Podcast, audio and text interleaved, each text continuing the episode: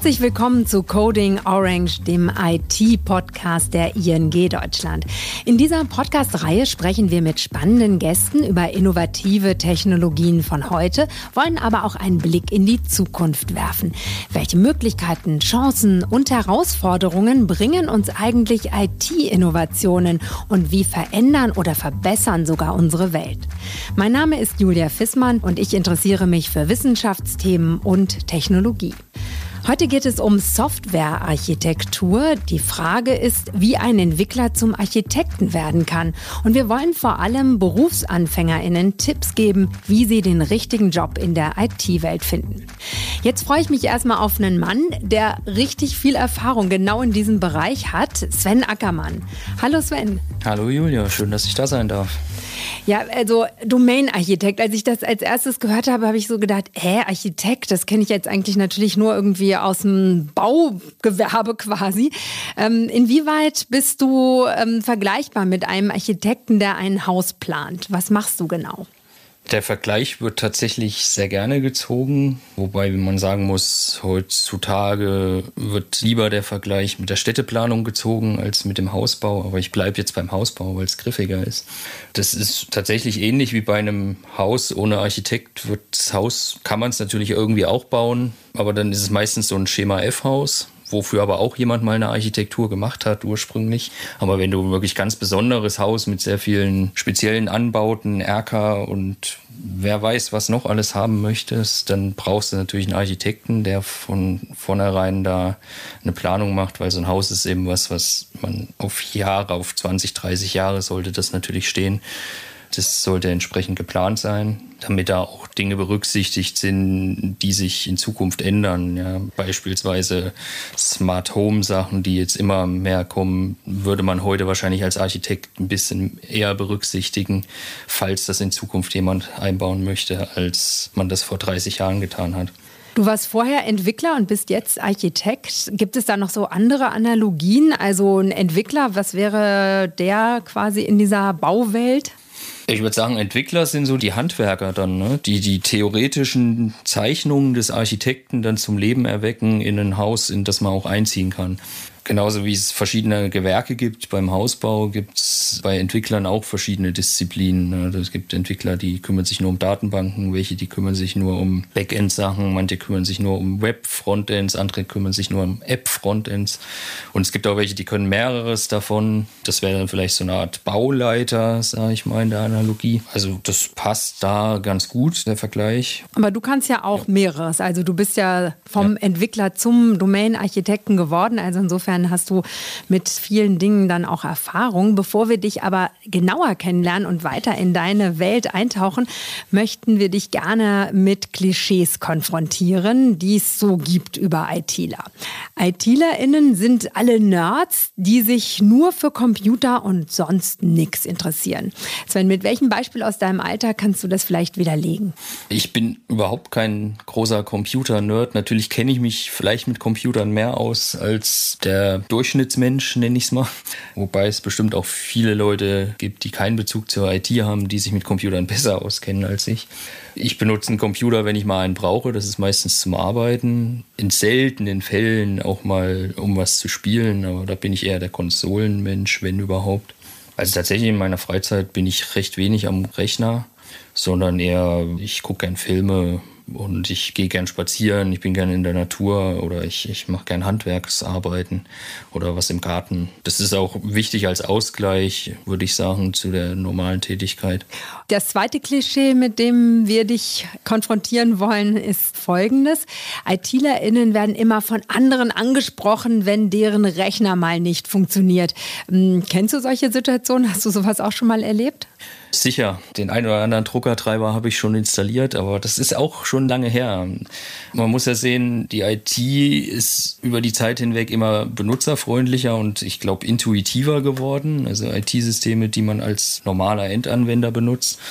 Und auf der anderen Seite ist, ist glaube ich, auch immer mehr breites Wissen über IT in die Gesellschaft reingetragen. Deswegen muss ich da relativ selten noch Support leisten, außer wenn meine Mutter mal irgendeine Benachrichtigung auf ihrem Smartphone hat oder irgendwas, womit sie nichts anfangen kann. Dann muss ich schon ab und zu noch eingreifen. Aber so die großen Zeiten mit Drucker einrichten braucht man ja nicht mehr, weil heute stöpselt man das dran und das Ding läuft. Wahrscheinlich, weil die ITler das alles so super hingedeichselt haben. Natürlich, nur die. ja, jetzt wollen wir dich und deine Arbeitswelt ein bisschen genauer kennenlernen. Sven, du hast Informatik studiert und weder mit Domain-Architektur noch mit Programmieren direkt zu tun gehabt. Wie bist du da gelandet, wo du jetzt bist? Ja, das, das ist ein langer Weg. Also wie du gesagt hast, ich habe Informatik studiert, habe mich auch in der Schule schon mehr für diesen Automatisierungs-Informatik-Teil interessiert. Hatte glücklicherweise auch eine Schule, die das zu dem Zeitpunkt schon angeboten hat. Und ich habe auch direkt nach dem Studium dann angefangen, als Softwareentwickler zu arbeiten. Da noch mehr so im Datenbankbereich. Dann hat sich das über die Zeit auch mehr Richtung Backend-Services entwickelt, die ich dann entwickeln und betreuen durfte. Dann kam meine Zeit als Consultant, wo ich mir ganz viele verschiedene Bereiche angeguckt habe. Ich war in der Reisebranche unterwegs, ich war in der Bildungsbranche unterwegs, bin dann bei den Banken irgendwann gelandet und habe mir dort vor allem verschiedene technologische Ansätze angeguckt und habe dann auch zeitweise viel Frontend entwickelt und da eben auch verschiedene Erfahrungen gesammelt. Deswegen, also zu dem Zeitpunkt, als ich mich entschieden habe, in die Architektur zu gehen, hätte man mich wahrscheinlich als Full-Stack-Entwickler bezeichnet. Also jemanden, der eben wirklich von Datenbank bis Services bis Frontend-Anzeige alles durchentwickeln kann, quasi ein Feature komplett von vorne bis hinten entwickeln. Das hätte ich wahrscheinlich hingekriegt, auch wenn es in der Praxis selten so gelebt wird. Also das heißt, du kannst coden, hast aber wohl länger nicht mehr gecodet. Was bringt es dir aber, das noch zu können, gerade bei deiner Tätigkeit als Architekt? Also wirklich coden als Architekt muss man nicht können, aber es ist wichtig, den Bezug zu behalten zur Entwicklung, gerade zur Entwicklung, weil ich designe Dinge und entscheide auch Dinge, mit denen vor allem Entwickler dann leben müssen, die ein System implementieren, also den Code dafür schreiben und die auch ein System dann betreuen, wenn es mal im Betrieb ist. Das ist auch nicht zu unterschätzen.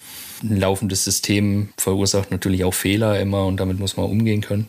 Gerade wir in der Bank müssen das können. Da können wir alle ein Lied von singen. Warum? Na, wir haben sehr strenge Auflagen auch von der Regulatorik, von beispielsweise der BaFin oder auch Zentralbanken die uns doch sehr genau vorschreiben, wie unsere Prozesse aussehen müssen oder was wir mindestens leisten müssen, um den Betrieb von unseren IT-Systemen sicherzustellen, vor allem denen, die eben wirklich kritisch sind. Also wir sind ja teilweise auch Betreiber von kritischer Infrastruktur. Also man stelle sich mal vor, ich könnte während einer GameStop-Aktion meine Aktien nicht verkaufen wäre schon problematisch. Mhm. In welchem Bereich arbeitest du denn ganz genau? Also du bist in der Organisationseinheit Wertpapier und Sparen. Was bedeutet das genau? Also wie arbeitest du genau? Beschreib das mal. Was machst du genau? Genau genommen bin ich in der Organisationsabteilung Enterprise Architektur. Also bei uns ist tatsächlich so, dass alle Architekten der Bank in einer Organisationseinheit gebündelt sind, um dort auch die Architekturexpertise zu bündeln.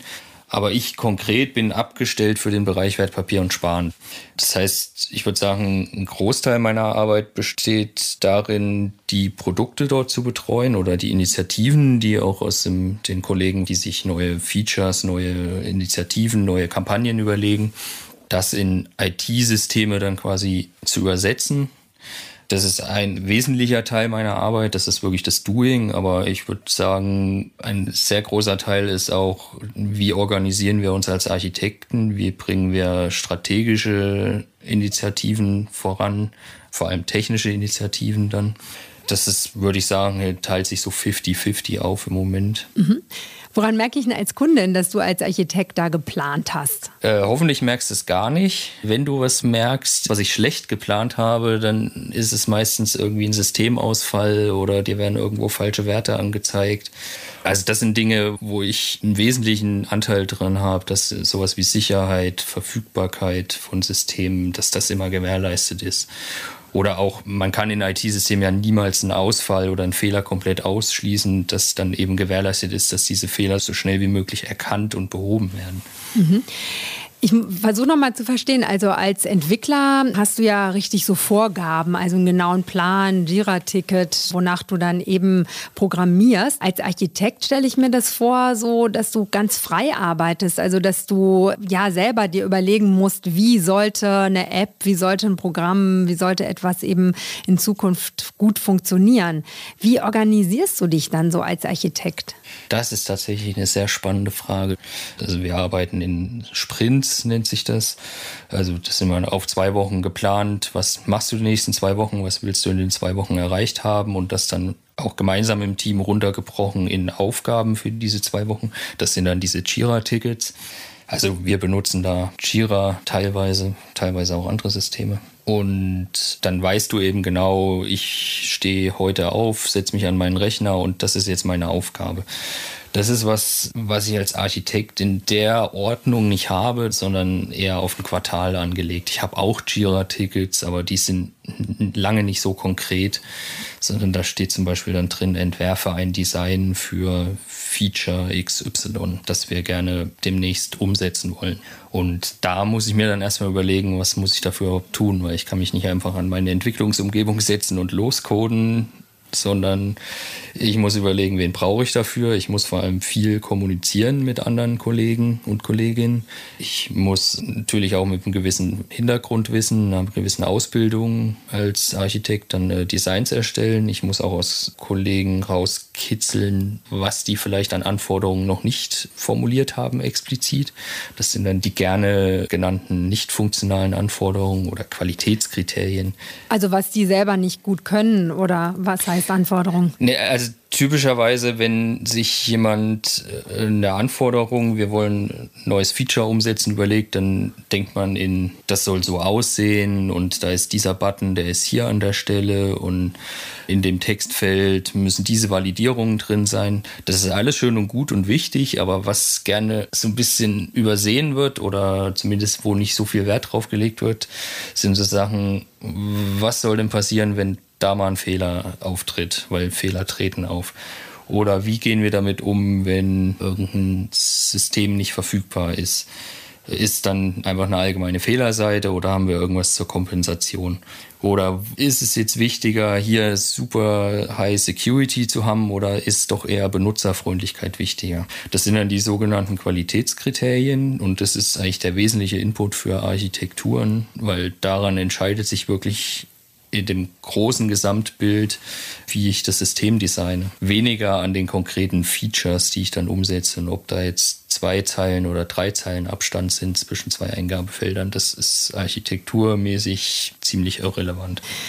Also ich verstehe, als Architekt brauchst du einen strategischen Blick für eine langfristige Planung. Was sind denn dann so Aufgaben für morgen, an denen du jetzt ganz konkret arbeitest? Also aktuell haben wir ein großes Projekt. Wir wollen die Features im Wertpapierbereich in unserer Banking-to-Go-App stark ausweiten das Wichtigste kann man da machen heute in der App. Das funktioniert auch gut.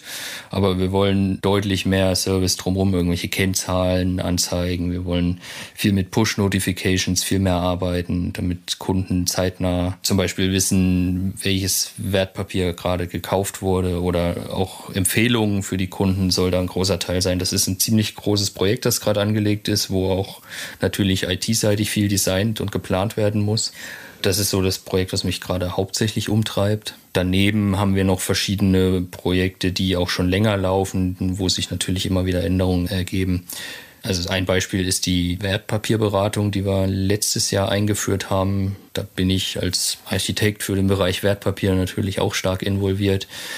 Wobei das jetzt natürlich schon im Betrieb ist, aber da werden sich auch noch in Zukunft verschiedene Änderungen ergeben. Und die muss ich dann natürlich begleiten. Mhm. Ich frage mich irgendwie, ist das eigentlich eine übliche Laufbahn vom Entwickler zum Domain-Architekten? Und frage dann auch noch angeschlossen, so, du hast Informatik studiert, was konntest du eigentlich in diesen beiden Bereichen jetzt überhaupt von deinem Studium anwenden? Ja, ich glaube, die übliche Laufbahn zum Architekten gibt es da gar nicht. Ich habe Kollegen, die waren vorher Business-Analysten, also haben auch nicht entwickelt die, die haben ein bisschen Ahnung von IT, sind wir wieder beim Hausbau. Ne? Der Architekt muss halt wissen, dass da irgendwie Ziegel übereinander gestapelt werden. Und ein gewisses Verständnis für die Logik hinter IT-Systemen braucht sicherlich. Aber es gibt bestimmt auch Leute, die vorher zum Beispiel ähm, Features designt haben oder die in einer Projektleitung waren, die den Schritt zum Architekten machen. Das ist nicht ausgeschlossen. Und zu der Frage, was ich vom Studium mitnehmen kann, da muss ich tatsächlich sagen, relativ wenig. Also mir ist kein Studium bekannt, das direkt Architektur behandelt, außer Lehrgängen, die man noch machen kann. Im Studium war schon der Fokus Richtung Softwareentwicklung. Ich habe den aber auch bewusst damals so gelegt, auch mit meinen Wahlfächern. Also es gibt mit Sicherheit Universitäten, die auch eine Zusatzvorlesung im Bereich Architektur anbieten. Das habe ich nicht belegt. Vielleicht gab es das auch gar nicht, weiß ich nicht mehr, ist schon eine Weile her. Was ich aber jemanden, der wirklich Richtung Architektur gehen will, empfehlen kann, sind die ISA QB Schulungen und Zertifizierungen. Das ist eigentlich so das Standardmodell zumindest in Deutschland, das da Verbreitung findet. Du würdest aber trotzdem jungen Menschen schon raten, etwas zu studieren, um in diese Richtung zu gehen, Domain-Architekt oder Entwickler oder andere Sachen sogar im IT-Bereich? Na, man muss nicht zwangsweise studieren, aber eine Ausbildung sollte man schon haben. Idealerweise im Bereich IT, aber das kann auch Richtung Projektmanagement was gewesen sein. Mhm. Könnte ich jetzt nicht ausschließen. Ne? Wichtig ist, dass das Grundverständnis für die Funktionsweise von IT-Systemen da ist. Das kann man aber auch als Projektmanager haben. Das kann ja auch sein, dass ich mich privat dafür interessiere und das gar nicht beruflich in der Ausbildung habe. Und das kann schon reichen, weil wichtiger für einen Architekten als so diese fundierten IT-Kenntnisse sind eigentlich die Soft Skills, wie ich mit anderen kommuniziere, wie ich vielleicht auch Sachen verhandle, weil die Pläne, die Softwarearchitekten machen, auch nicht immer so beliebt sind bei allen, weil die kurzfristig oft Mehrkosten verursachen. Wie ich schon gesagt habe, es geht ja ums perspektivische Denken, strategische Denken dabei. Man sollte langfristig dadurch im Prinzip dann die Kosten amortisieren können, die man da einmal reingesteckt hat in so ein System. Bei der ING bist du mal als Consultant gelandet. Erinnerst du dich, was dich damals so überzeugt hat? Ja, tatsächlich. Ich war, ich glaube, ungefähr zwei Jahre als Consultant, also externer Berater bei der ING. Und dann kam irgendwann der Punkt, wo ich gesagt habe, ich möchte gerne in die Festanstellung dort gehen und habe das dann gemacht, mich offiziell beworben und so weiter. Und das hat dann auch geklappt. Und dann war ich erstmal Entwickler dort und ich glaube, zwei Jahre später kam dann der Schritt zum Architekten. Was waren die Gründe, warum ich diesen Schritt gegangen bin? Ich denke, hauptsächlich war es wichtig für mich, dass die Arbeitsatmosphäre stimmt, die Unternehmenskultur stimmt. Das hat sehr gut gepasst auf mich. Also die Grundwerte der ING, die stimmen mit meinen zum Großteil überein. Hätte ich auch nie gedacht, dass ich das mal zu einer Bank sage früher, aber so ist es jetzt. Und ein anderer wichtiger Grund war, ich habe im Consulting so mir die Hörner abgestoßen, könnte man sagen. Wirklich verschiedene Projekte gesehen, verschiedene Technologien gesehen, verschiedene Arbeitsweisen gesehen. Und bei der ING hat das dann ganz gut gepasst und ich bin dann auch angekommen und war der Meinung, da habe ich jetzt genug ausprobiert. Und von allem, was ich bisher gesehen hatte, war das doch schon mit Abstand das Beste, was man bekommen kann. Und vielleicht noch ein letzter Grund, warum ich den Schritt gemacht habe. Ich habe dann irgendwann gemerkt, im Consulting geht irgendwie so dieser nächste Schritt nicht mehr. Ne? Ich, ich bin da gut angekommen, ich werde in dem Team gut angenommen. Aber als Externer bist du nicht mit den verantwortungsvolleren Aufgaben betraut, sondern bist eher so der Ausführende dann immer. Und ich wollte eigentlich immer ein bisschen mehr mitgestalten. Das können Externe bei uns auch teilweise tun, aber ich fand, als Interner würde mir das deutlich leichter fallen. Deswegen habe ich dann den Schritt auch gemacht. Dennoch die Nachfrage, du bist also festangestellt. Es gibt ja schon auch so ein paar Vorzüge als Freelancer. Vermutlich auch, dass man am Ende mehr Geld verdient. Warum siehst du das trotzdem als Vorteil, festangestellt zu sein? Also ich war ja kein Freelancer. Ne? Ich war bei einer Consulting-Firma angestellt, also da auch fest angestellt und an meinem Gehalt hat sich dann tatsächlich bei dem Wechsel auch nicht übertrieben viel geändert. Aber tatsächlich als Freelancer, also wirklich komplett Freiberufler, verdient man deutlich mehr. Das war für mich aber nie ein Anreiz. Mir geht es darum, irgendwie was mitzugestalten. Bei mir eben im Bereich IT. Und das war mein Antrieb dabei. Geld war für mich kein Wechselgrund. Mhm. Wenn uns jetzt StudienanfängerInnen hören, was würdest du denn vielleicht raten? Welche Ausbildung sollte er oder sie machen? Vielleicht Wirtschaftsinformatik oder was ist so dein Tipp, um vielleicht genau so eine Laufbahn wie du hinzulegen? Vielleicht Entwickler zu werden oder dann später auch Domain-Architekt? Also ein Informatikstudium ist sicherlich nicht verkehrt, wie ich es gemacht habe. Ich muss aber im Nachhinein auch ein bisschen so das Fazit ziehen. Da war es sehr viel technische Grundlagen, also wirklich Elektrotechnik mit drin, was für mich heute nicht sonderlich relevant ist. Wenn man in so eine Richtung gehen will, also mehr äh, irgendwelche eingebetteten Systeme designen, ist das sicherlich sinnvoller. Ansonsten kann man auch ganz gut mit einem Mathematikstudium zum Beispiel sich in Richtung IT bewegen. Da hat man diese ganzen technischen Sachen weniger drin und trotzdem auch viel mit Informatik zu tun. Dafür dann ein bisschen mehr die Theorie. Was sicherlich auch ein guter Weg ist, ist ein Studium an einer Fachhochschule oder vielleicht einfach direkt eine Ausbildung, wo man von vornherein mehr in der Praxis unterwegs ist. Mhm. Wenn du jetzt zum Beispiel in einer Kneipe oder so bist, wie würdest du erzählen, was du genau machst? Also wenn man dich jetzt irgendwie kennenlernt, so, hey Sven, was machst du denn so? Ähm, wie würdest du das kurz und locker erzählen? Es ist leider nicht so spannend für ein Kneipengespräch, aber wenn ich schon gefragt werde, ja, ich bin im Wertpapierbereich und äh, für die Sparprodukte bei der ING zuständig als Architekt. Und das bedeutet, ich kümmere mich um den Entwurf der Systeme und dass die immer das tun, was sie tun sollen. Mal so ganz kurz zusammengefasst. Das ist doch cool. Ich sage den Systemen, wie sie funktionieren sollen. Das ist doch irgendwie total spannend. Also ich, ich sage das nicht alleine, sondern äh, ich mache eben diese Ideen, diese Grundüberlegungen, wie diese Systeme zusammenspielen sollen.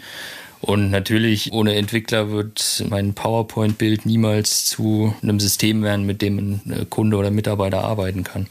Du hast gerade Wertpapieranlagen erwähnt. In diesem Bereich arbeitest du da auch an Projekten. Kannst du das noch mal ein bisschen konkreter beschreiben? Was sind das dann genau für Projekte? Ja, ich nehme da mal als Beispiel die Komfortanlage, die wir letztes Jahr eingeführt haben. Bis dahin waren wir als ING ja ausschließlich im selbstverantworteten Bereich der Wertpapieranlage unterwegs.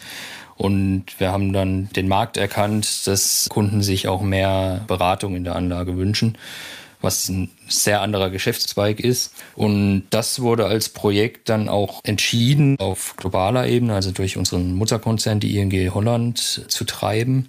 Sprich, das, was man da bekommt als Kunde oder Kundin, was man dann sieht, wenn man sich da einloggt und dann die Anlageberatung durchgeht und dann am Ende seine Empfehlung bekommt und das Produkt kauft das wird man in Zukunft auch in anderen Ländern bekommen. Und zwar wird das da sehr ähnlich oder eigentlich genauso aussehen, weil da dieselben IT-Systeme dahinter stecken. Das war recht spannend, das Projekt, dadurch, dass ich eben quasi die deutsche Integration vor allem verantwortet habe während der Hauptteil dieser Anlageberatung eigentlich zentral in Holland entwickelt wurde, mit einem eigenen Architekten auch, mit dem ich dann sehr eng im Austausch immer war. Und da hatten wir schon mal diese internationale Kooperation. Und ich denke, das wird dann auch mehr werden, wenn dann die nächsten Länder auf diese Lösung aufspringen, werde ich dann vermutlich mit einem italienischen Architekten auch zu tun haben. Also verstehe ich das jetzt richtig? Diese Wertpapierberatung funktioniert komplett online und gar nicht mehr irgendwie mit einem Telefonat oder mit einem direkten Kontakt zu einem Berater? Ja, sie funktioniert komplett online, aber auch mit der Möglichkeit, einen Berater direkt zu kontaktieren. Da haben wir auch ein System, was auf globaler Ebene bei der ING Holland schon bereitgestellt ist. Also man muss dazu sagen, die ING fährt schon länger so eine globale Strategie, um Systeme nur einmal einzuführen, die dann in verschiedenen Ländern konsumiert werden können. Und eins dieser Systeme bietet zum Beispiel eine Videoschalte mit einem Kunden an oder einer Kundin. Und dieses System haben wir dann, so wie es da war, genommen und integriert. Und man kann eben in dieser Anlageberatungsstrecke sagen, ich möchte gerne einen Termin mit einem Anlagecoach, nennen wir das, buchen und hat eine Terminvereinbarung und dann kann man sich mit dem über so einen Videochat zusammenschalten. Und der würde einen dann durch die Anlageberatungsstrecke führen, die man ohne Coach aber auch alleine ausfüllen könnte oder durchlaufen könnte. Also da werden verschiedene Fragen gestellt zum Risikoprofil und was man denn bezweckt mit der Anlage. Und das ist eben eine digitale Strecke dann, durch die man sich bewegen kann, um am Ende eine gute Empfehlung zu bekommen, für die wir auch Verantwortung übernehmen als ING. Das ist eben dieser Schritt der Beratung. Und wenn man das möchte, wie gesagt, kann man sich dann so einen Coach dazu buchen. Die Coaches sind dann allerdings, die sitzen bei uns in Deutschland. Vielen Dank, Sven. Bis hierhin. Am Ende unseres Podcasts möchten wir noch ein kleines Spiel mit dir machen zum Arbeiten als IT-Experte. Bitte beende folgende Sätze. Bei der ING darf ich experimentierfreudig sein. Das merke ich daran, dass ich sehr viele Formate bekomme, um Ideen in die ING rauszuschreien und niemals daran gehindert werde, das zu tun. Ich weiß, dass du zwei Kinder hast und du kümmerst dich auch um sie. Bei der Arbeit klappt es mit meiner Work-Life-Balance. Das merke ich daran, dass ich einen guten Draht zu meinen Kindern habe und auch genügend Zeit mit ihnen verbringen kann und wir auch selten die Kita-Buchungszeiten voll ausnutzen. Und du kannst auch manchmal Spiele mit ihnen spielen, zum Beispiel auf dem Computer, obwohl du das ja eigentlich gar nicht so gerne machst. Also der Kleine, der spielt noch nicht Computer, der Große, der ist jetzt mit der Switch so ein bisschen unterwegs. Ja, da können wir auch viel Zeit miteinander verbringen. Vielleicht noch ein Tipp ähm, an alle Eltern da draußen. Wie kann man denn verhindern, dass die Kinder sich total hinterm Computer verkriechen und nur noch spielen? Wie wirst du das handhaben mit deinen Kindern oder wie handhabst du das? Also wir nutzen tatsächlich die Möglichkeiten der Geräte, die Zeiten zu begrenzen. Das ist ja heute bei Tablet, Konsolen fast überall was drin. Aber wir bieten natürlich Alternativen auch an. Ne? Also unser Großer liest zum Beispiel gerne. Es gibt natürlich Spielzeug, wir gehen raus. Wir versuchen da eigentlich mit dem Computerspielen Teil eher so als mal nicht großartig nachdenken oder äh, einfach mal abschalten hinzustellen und drumherum genug Angebot zu haben, um sich anderweitig zu beschäftigen. Weil das Argument wäre ja so ein bisschen schwierig, wenn man sagt irgendwie, nee, du darfst heute nur eine halbe Stunde an den Computer und dann der Sohn sagt, äh, hallo Papa, du sitzt acht Stunden am Computer oder länger. Ja, das versteht er aber schon, dass das was anderes ist. Sehr gut. Vielleicht noch am Ende, wenn du so ein bisschen über die Zukunft nachdenkst, gibt es etwas, was du dir wünschst in Bezug auf deine Arbeit? Ich hoffe, dass ich noch viel lerne, dass ich in den Dingen, wo ich mich noch nicht sicher fühle, und das ist gerade im Bereich Architektur, glaube ich, auch ein langer Weg, bis man da so eine Expertise erreicht hat, wo man sagt, ich weiß genau, was ich als nächstes tun muss da hoffe ich, dass ich da auch durch verschiedene Weiterbildungsmaßnahmen sicherer werde. Und ansonsten hoffe ich, dass die Firmenkultur weiter so bleibt, wie sie ist, damit ich mich auch gut weiter damit identifizieren kann. Ja, vielen Dank, Sven Ackermann, für die Einblicke in die Arbeit eines Domain-Architekten. Gerne, vielen Dank zurück. Ja, also wenn ihr mehr über neue Technologien erfahren möchtet, hört gerne auch in die anderen Folgen unseres Podcasts Coding Orange Orange rein. Da geht es beim nächsten Mal um das Thema Accessibility aus der Perspektive von IT und User Experience Design. Und am besten abonniert ihr einfach den Podcast. Danke fürs Zuhören, eure Julia Fissmann.